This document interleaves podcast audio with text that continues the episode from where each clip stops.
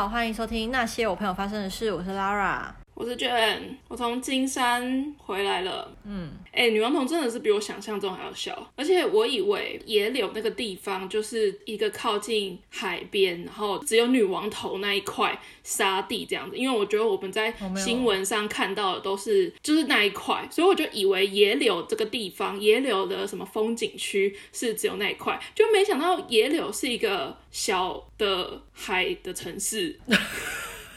你居然不知道这件事？他是要很认真走很长的，你还不是一走就会遇到女王头，你要走蛮长一段才会遇到。而且它就是真的是一个 international 的景点，所有的规划都是专门 for 女王头那种感觉。哦，真的吗？因为我长大之后就没有去过了。就是它里面呢是好难形容，黄土色的那种峡湾的景象。地老师是谁？很多那个蕈蕈 状的那种。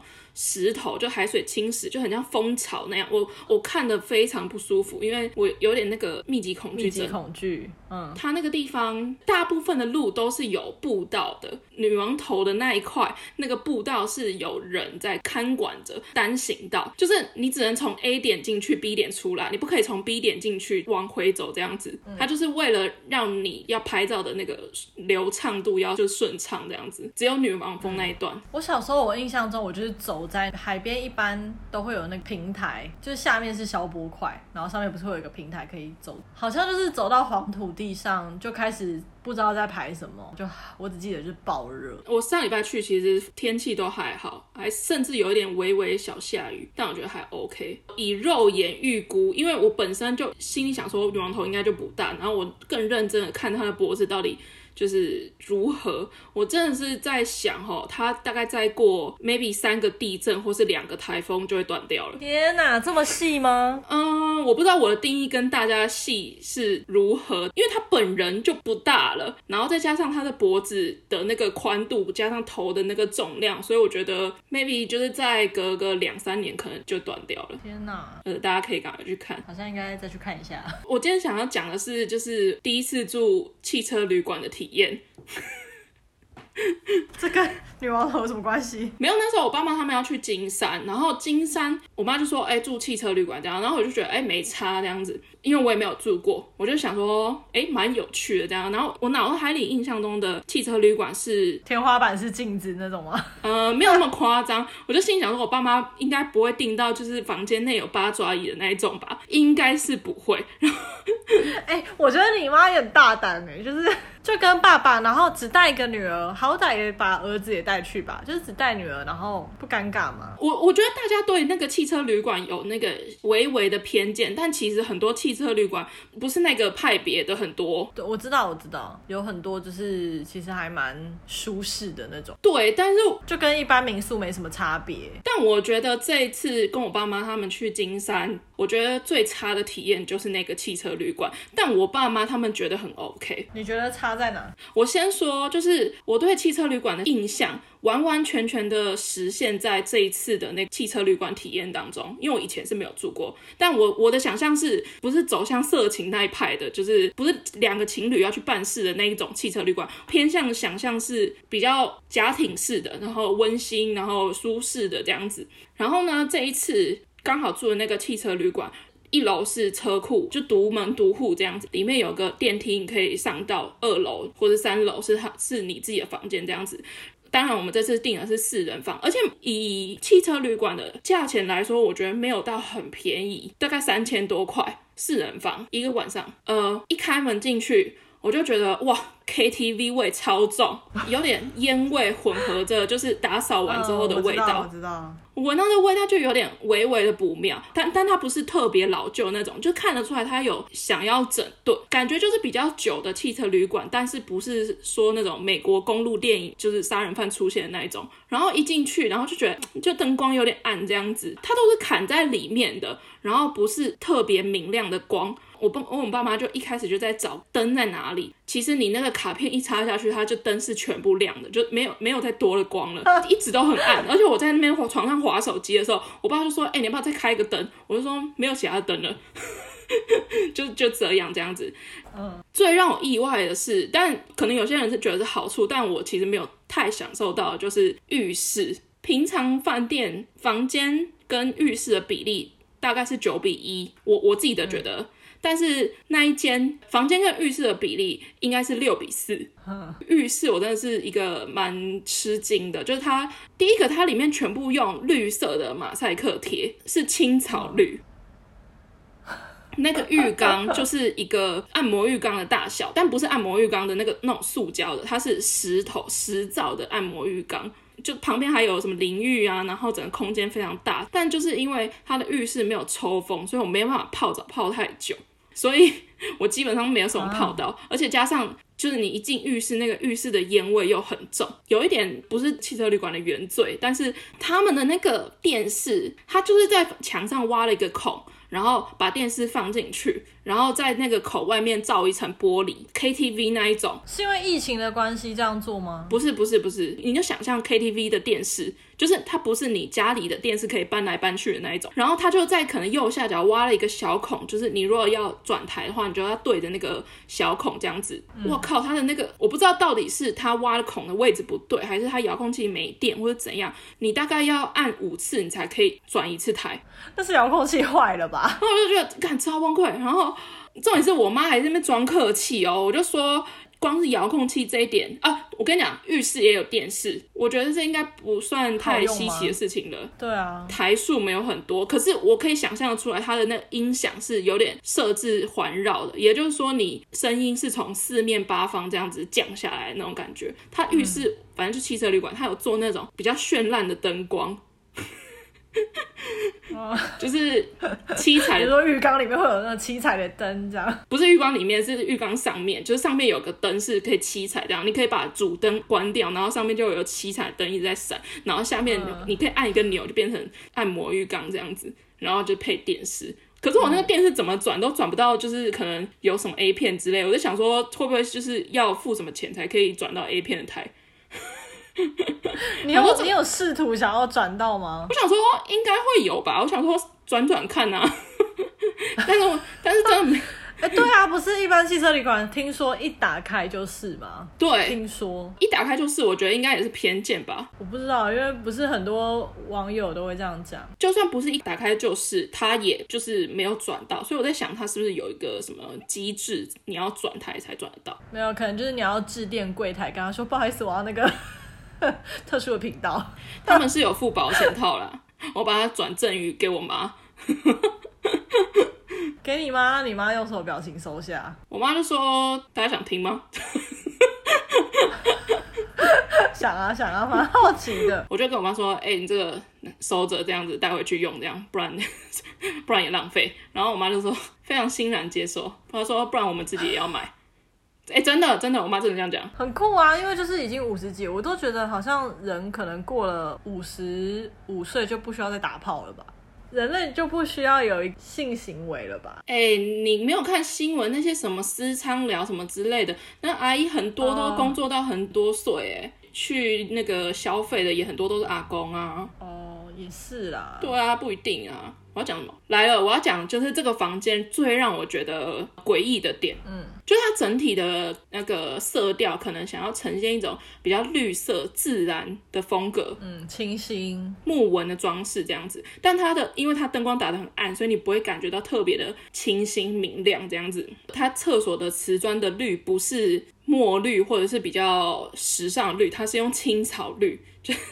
就是可能是比较久以前的人的美感这样子，然后呢，它墙壁上就有有点像是想要用木头拼贴成一个树木枝条的一个装饰这样子。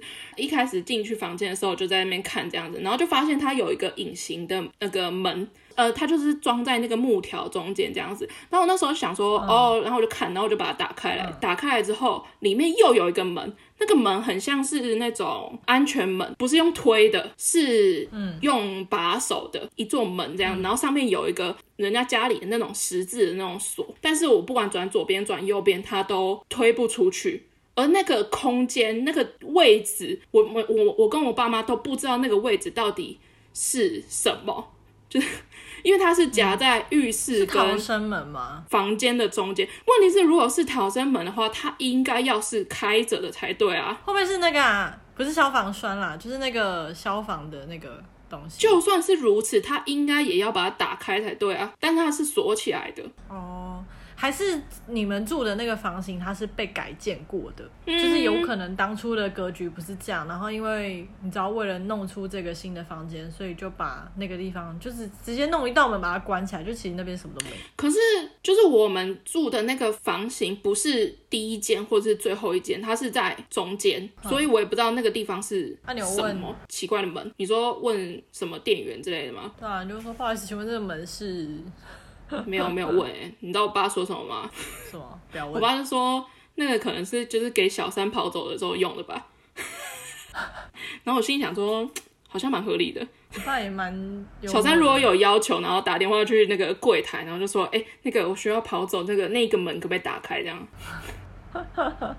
因为它就真的是存在在一个隐形的门，我一定会放照片，你们大家猜看那张照片的门到底在哪里？太神秘了。我觉得唯一一个值得称赞的，可能就是真的是床是非常大，很舒服，这样没有到舒服，就是很大。你们去住有听到什么隔壁的房客特殊的活动吗？好像没有，我那时候想说，哎、搞不好就是可能会听到一些什么有的没的之类的。但是后来好像也没有什么听到，虽然我睡得很非常不好，但不是就是偏灵异那方面，纯粹就是本来就是日夜颠倒的人这样子，我就睡没有睡很好。然后我爸妈他们隔天起床就是要吃早餐，哎，还有附早餐哦，很不错哦。我不知道到底是不是每个汽车旅馆有附早餐，而且他的早餐是自助式的，就是你可以就是到他们餐厅去吃，这样好像也可以叫他们送餐，我不知道。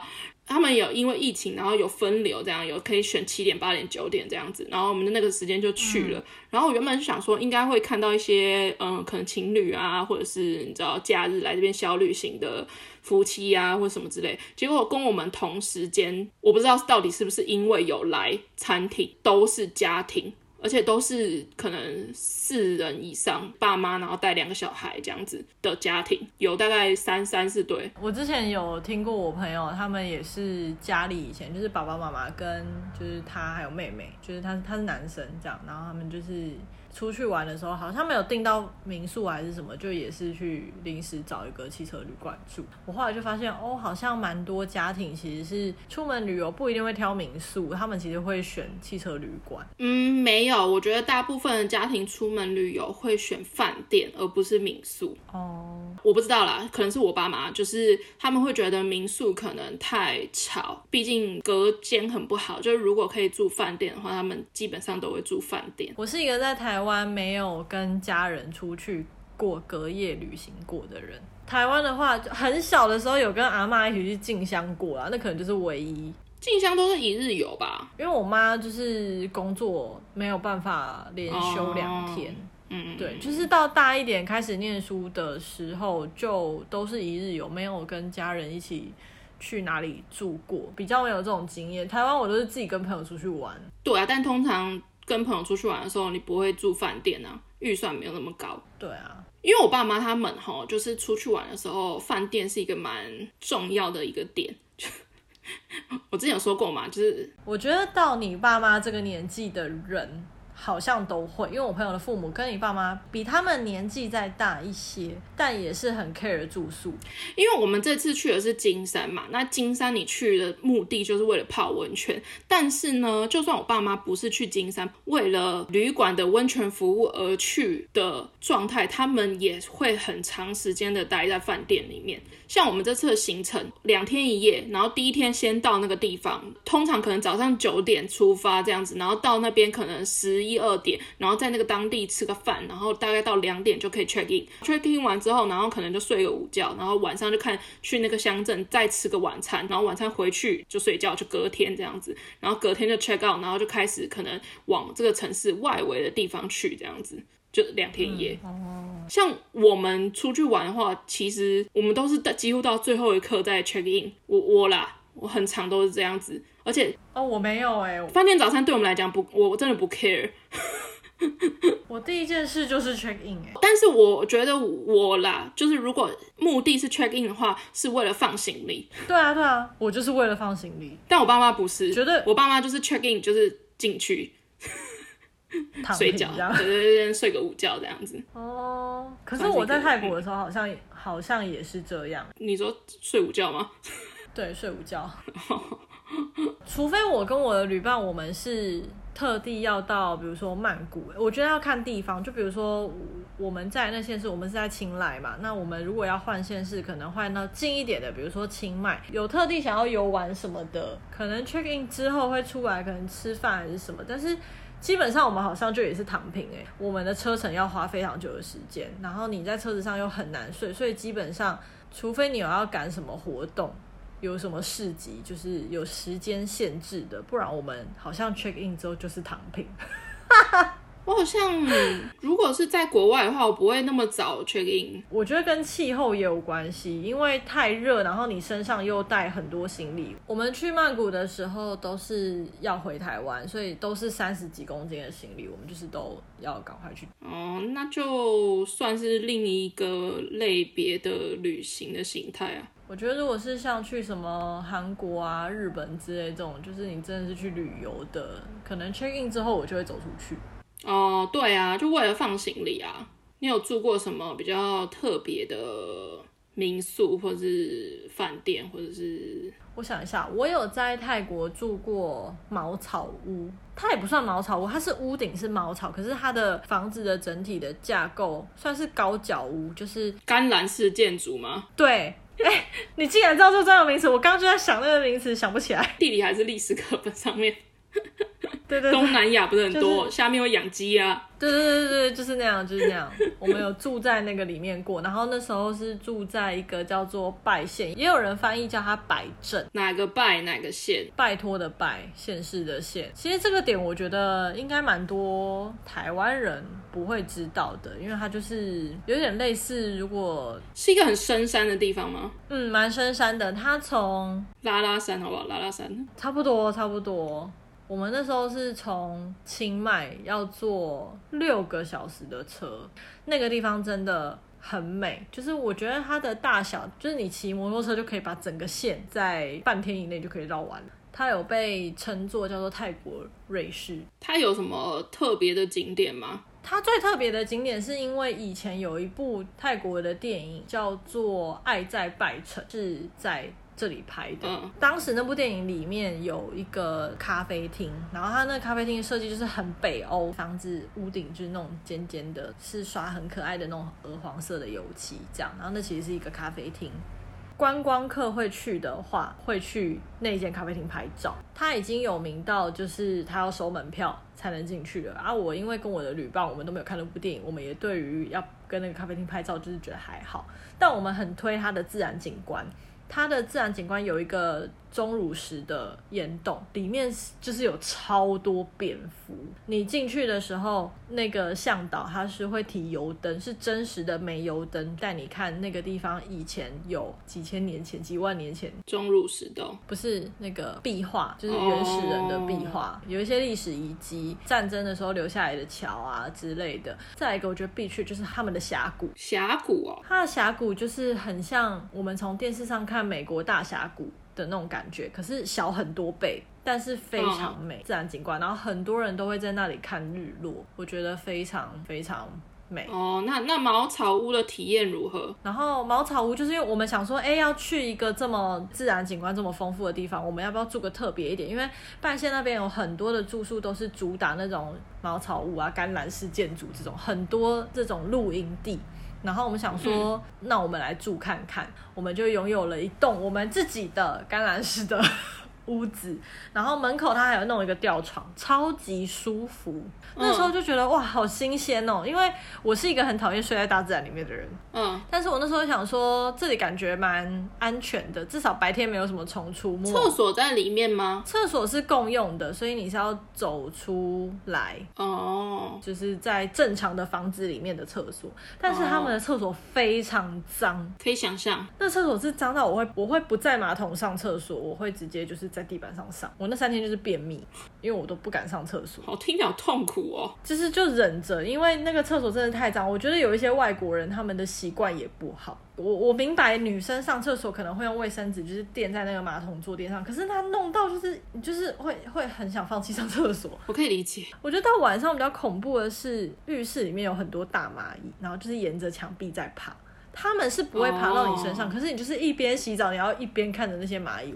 我看着我都觉得我好像洗不干净。嗯，这件事情我比较崩溃。有有蚊虫吗？当然有啊，不过那时候算是寒冷的天，以泰国来讲是干季，晚上跟早上是会冷的，我觉得蛮舒服的。那个时候我想说，好，浴室脏就是大不了你就是你只要洗快一点，就是忍耐忍耐一下就这样过去了。我觉得最崩溃的是睡觉，他有帮我们弄蚊帐，所以虫基本上不会进来。这件事情我就觉得贴心的。然后因为。对，可是我的我的旅伴是一个完全不怕虫的人，她连那种飞天大蟑螂就是在她身上，她也都不怕，非常勇敢的女生。到第二天我不行了，因为蚂蚁爬上床，嗯，我觉得很崩溃。就是我睡一睡，突然觉得，嗯，就是因为我对蚂蚁过敏，怎么会有？就是很很痒，我就身体开始痒。然后后来就发现，就是床上就是很多蚂蚁在爬，好恶哦，真的超恶。然后我就觉得我这样没办法睡。可是我女伴她就觉得，就是剥掉它不会再上来，这样就好了。重点是蚂蚁的大小很容易爬进身体上各个洞里面，哎，对啊，你不可能把所有洞都遮住啊。我就觉得很害怕，而且因为我小小时候看过一本绘本，它上面就写说一个小朋友什么睡前吃在床上吃饼干，然后蚂蚁就跑到他耳朵里面，然后那爸爸就怎么救他什么，我就看过那绘本，所以我就是一直觉得床上只要有蚂蚁，蚂蚁就会跑进耳朵，就觉得很恐怖。然后反正我们两个在那边亲，主要也是他啦，他就是一直在一直在帮我亲。结果第二天就逃了。没有，我后来还是睡着了。我我觉得这就是我厉害的地方。隔天也没有逃，隔天就是什么虫都没有。我们两个就是想尽办法把蚊帐就是塞紧密一点，然后回到那个清迈都市，就是可以正式的洗个澡的时候，我就跟他说，我觉得我还是适合当文明人。哎、欸，但我的旅伴他非常融入，我觉得超厉害的哎。他就可以让，比如说什么蚱蜢直接贴在他手指上，我就觉得不愧是在森林小学长大的人。这个是比较特别的。房型体验，然后我之前有去另外一个地方叫做华兴，华兴大家都知道吧？曼谷南边的一个滨海城市，爆热，比曼谷还热，热到我们是太阳下山才会出门。嗯、我们那时候是住小木屋，但就爆热，你的头上是直接有一台电扇直接吹你。我就是在那里，我刚刚为什么问你说你在汽车旅馆有没有听到隔壁有什么特别的声音？因为我人生第一次听到隔壁有特别的运动声，就是在华欣。那时候我就是在房间里面，就跟我旅伴在闲聊嘛，然后我就说，哎、欸，这里隔音很差，因为就是隔壁外国人在讲话，还是什么谁经过，就都可以听得一清二楚。你们是住什么房？就是双人房这样子吗？还是住背包客房？我们是住双人房，所以那间房间就只有你们两个人。对，哦，然后你们是听到别间房间，就听到别人在讲话，听得很清楚。然后我们也会有小阳台。哦。那还不错哎，但它很好笑的是，它阳台跟阳台之间，基本上你人就是脚长一点就可以跨过去了。就跟我旅伴说。隔音这么差，会不会晚上有人在隔壁？你知道，做爱的运动会听得很清楚哎。然后我们两个在那边讲干话，就想说什么、啊、不会啦，什么什么之类的。大概七八点的时候，我朋友他就去洗澡，就我一个人在房间。嗯，隔壁就突然有那个就是床撞了一下墙的那个声音，这样就咚一声。嗯、我想说嗯，在干嘛？就没想太多，滑手机。然后就有女生开始呻吟的声音。七八点哦，会不会太早了？我印象中应该是八 八点多的时候，我那时候就愣在原地，我想说，天哪，现在是开始在，然后我就想说，会不会是我听错？我还很认真听哎，然后他就越叫越大声，这也算是一个人生可以解锁的一个体验啊，还不错。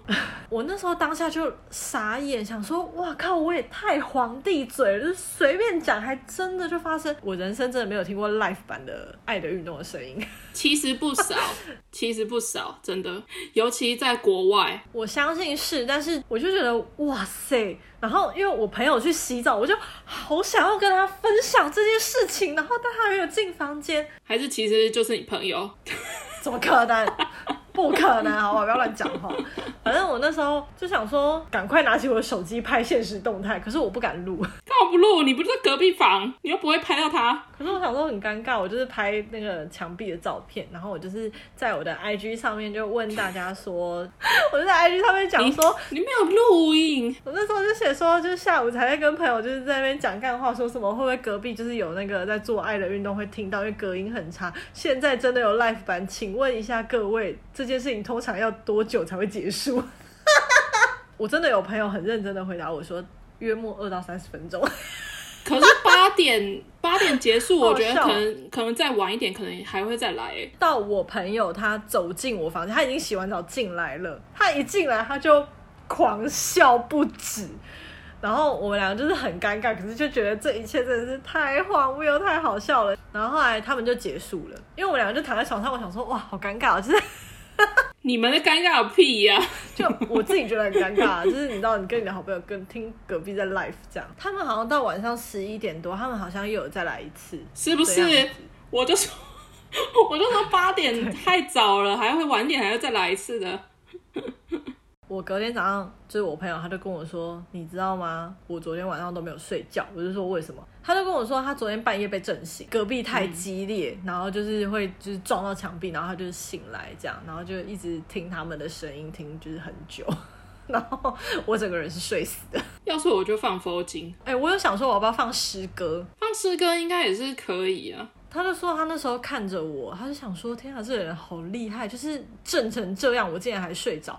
因为他说那个震度真的就是地震的感觉耶。地震不是在台湾很熟悉吗？你就当成自己回归到婴儿初始的状态，就是以前睡那个摇摇床的状态啊。没有，我就刚刚说地震来，我也不太会被摇醒。对啊，我也不会。隔天晚上又来，隔天晚上好像也是九点多，就我们还醒着的时候又来，我们两个还在那边讨论，就说这个今天有打屁股，昨天那个没有，是不是不同人？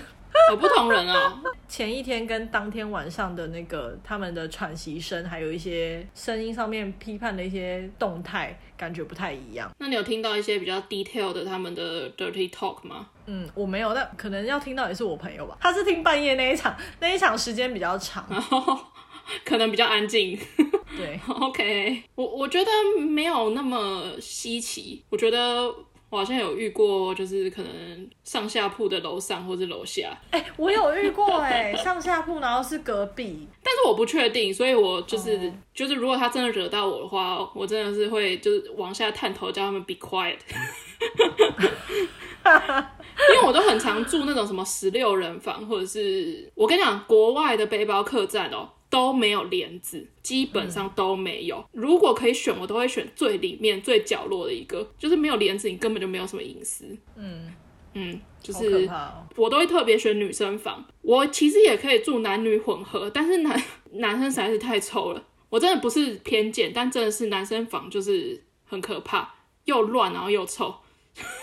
但女生房有可能会遇到一些可能亚洲，我跟你讲。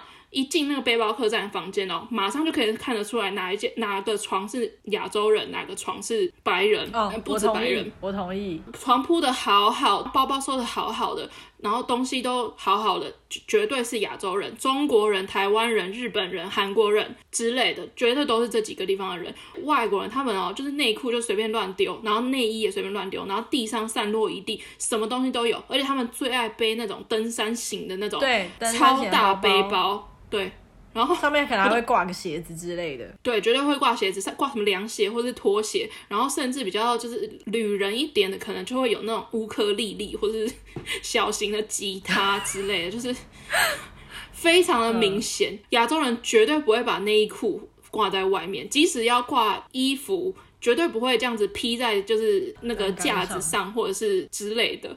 很明显，要披也是要有帘子遮住，对，要不然就是会自备那种旅行用的衣架。哇，外国人谁管什么旅行用的衣架？他们就是直接给你挂在你睡上铺，他直接给你挂在那个楼梯上，他就把那内衣就三件就挂在上面这样子，没得 care。而且我之前去那个布里斯本的黄金海岸，我那时候只去几天，很短，但是我去的那几天天气都超级无敌差，从来没有看到一刻放晴的地方。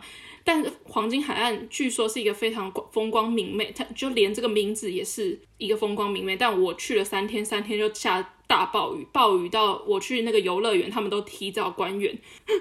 但是我在那边住到，就是我在澳洲住的最便宜的背包客栈，因为我其实很喜欢住那种你知道停尸间式的那种胶囊，你的门口只就是你的脚。我那时候订的时候，他就说一晚七块澳币。就大概一百五十块台币这样子，然后我想说，哎、欸，就以这个价钱来讲，掉在地上的价钱这样子，而且要看那个评价，我就觉得，哎、欸，还行这样，然后我就订，然后就我想说，我只住两天而已，会有多差？然后我一打开那个房间门哦，超爆傻眼。嗯，基本上哦，我住过一间房间里面住过最多人的房间，大概是十八个人左右，就是可能十八个女生之类的，但那一间 里面大概有一百。一百至两百个床位，嗯，一间，就它是一个很大的一个空间。背包客的床位有两层，就是开放式的，三条还是四条走道，然后每一条走道大概有五十座胶囊。而且我那时候超衰，因为我太晚到了，所以一楼就大部分都被人家抢光了，然后我就只能到二楼去。对，我就整到二楼去，而且我到的时间好像是已经是晚上九点十点这样子。呃，有些人已经睡了，然后有些人可能就是刚从海边回来什么之类。而且黄金海岸就是一个海海岸的城市，所以很多人就是在那个楼梯上面挂泳衣或者什么之类的。然后我就觉得。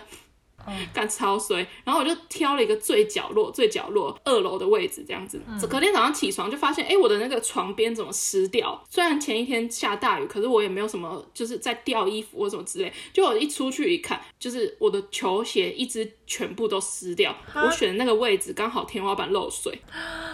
靠，太衰了吧！而且刚好滴进我的鞋子，一只鞋子里面。然后我前一天晚上没有发现，因为前一天晚上我睡的时候还难怪没有那么大位置。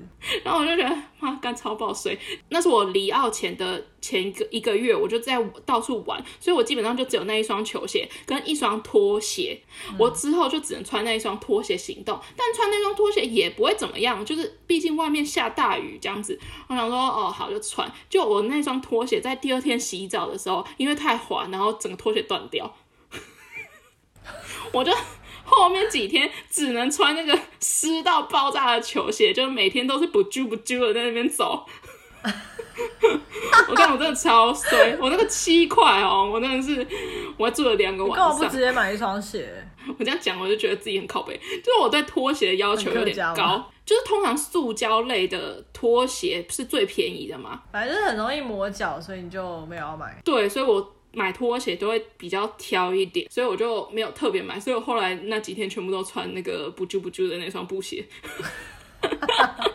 超可怜。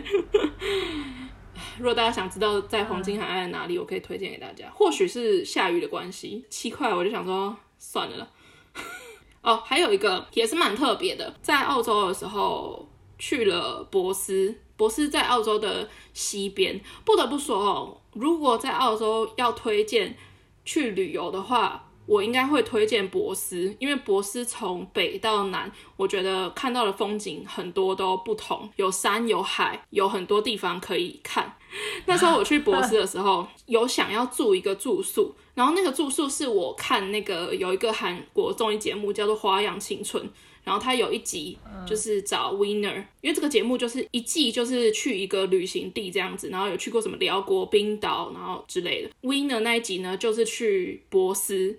然后他们去博士的时候就有住，有点像是背包客栈。然后它是监狱改建的，就是它还是有保留监狱的原址。然后他把监狱的其中一块变成背包客栈。嗯，心心念念就是想要去住这样子，但是它的价钱不算是便宜的，就是普通价位这样子。我就想要去体验看看，因为我是在今年的三月。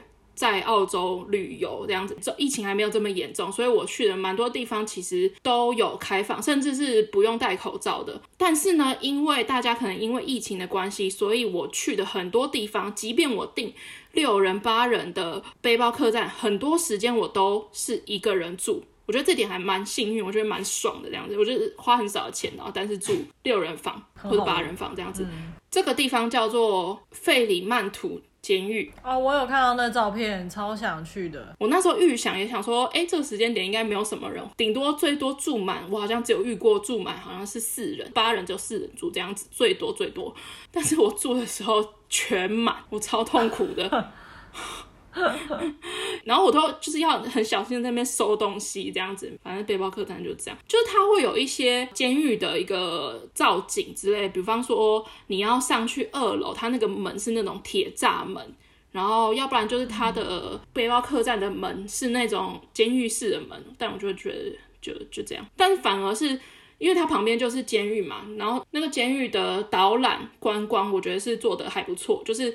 我去的时候，他是你一定要跟着他导览，你才可以进去。这一点有点小小的困扰，你就没有办法到处自己拍照或者是怎样，因为你一定要跟着解说员走。可是那个解说员就是一个非常热情活泼的阿姨，即使是全英文，我还是觉得很值得体验，因为她就是一个很有戏的阿姨。我猜他们的那边的人员可能都是这样子，叫做费里曼图监狱。哎，好期待解封的那一天呢！我不知道什么时候可以再去。嗯，至少在一年吧。但听说澳洲好像要开放了，很快。我猜他们是很需要背包客进去吧。好啦，时间差不多了。今天这个主题我一下就想好要推什么剧了，大家可能都听过，可能看的人可能很少，叫做《游牧人生》，好像是今年还是去年的奥斯卡最佳影片吗？还是什么？反正就最大奖。我在看这部剧的时候，它就有下一个副标题。就是它副标题是到底是四海为家还是无家可归这样子，因为他的故事在讲说有一个大概中年的一个女生，然后她在那个小镇，她的工作，然后后来产业渐渐没落，她就被裁员，把她的房子都卖掉，然后她就开着一台露营车，就在美国就是到处走这样子，然后有可能就是一段时间住在一个露营地，然后另外一个时间就住在另外一个地方，然后她每年会有一个时间会到。亚马逊的仓库里面去工作。嗯，其实我在看这部剧的时候，其实我还蛮向往这种生活的。但我觉得在台湾基本上不可能实现。台湾的那个车辆登记就好像比较复杂之类的，有点小小沉重的部分，就是比方说大家会。想要希望他可以找个地方定下来啊，或是他朋友有建议他或者什么之类，但是他还是依旧走这个一样的生活，在那个生活也遇到很大的困难，比方说车子坏掉啊，等于是他工作一段时间，那个钱就花掉。然后再跑去一个地方工作一段时间，然后那个钱再花掉，这样子就等于是一个在我们看来会是一个很不稳定的一个状况。对你来讲的家是什么定义？是一个房子吗？还是那个就是全部是你的家？可是你知道台湾有这样的人哎？你说在台湾境内吗？你说佑胜吗？不是，是他是台湾人。我可以推大家有一个女生叫做安博，她的 Facebook 专业就叫安博不在家，这是我朋友他推荐我的。他就是一个到处去环游世界，可能会去学一些技能，让他在旅行的过程中可以赚到旅费，然后去到一个城市，就在那边可能想办法工作或者是筹旅费，然后就把钱花掉，然后就再往下一个地方。如果有兴趣的人，可以去搜寻这个背包客。哦，好，我为什么推这部电影？我是觉得，就对你来讲，家是什么？嗯、是家人吗？还是？房子还是工作，因为他把他所有拥有的一切都放在那台车上面了。看到原来有这一群真的在生活的人，除了那个主角之外，很多其他的演员都是真实的人，就是他们真的是从找那些开着露营车在到处晃的人来拍这个电影，而且导演是华裔女生，嗯、叫做赵婷，很好看，嗯、叫做《游牧人生》。今天节目就到这里，大家拜拜。拜拜 Música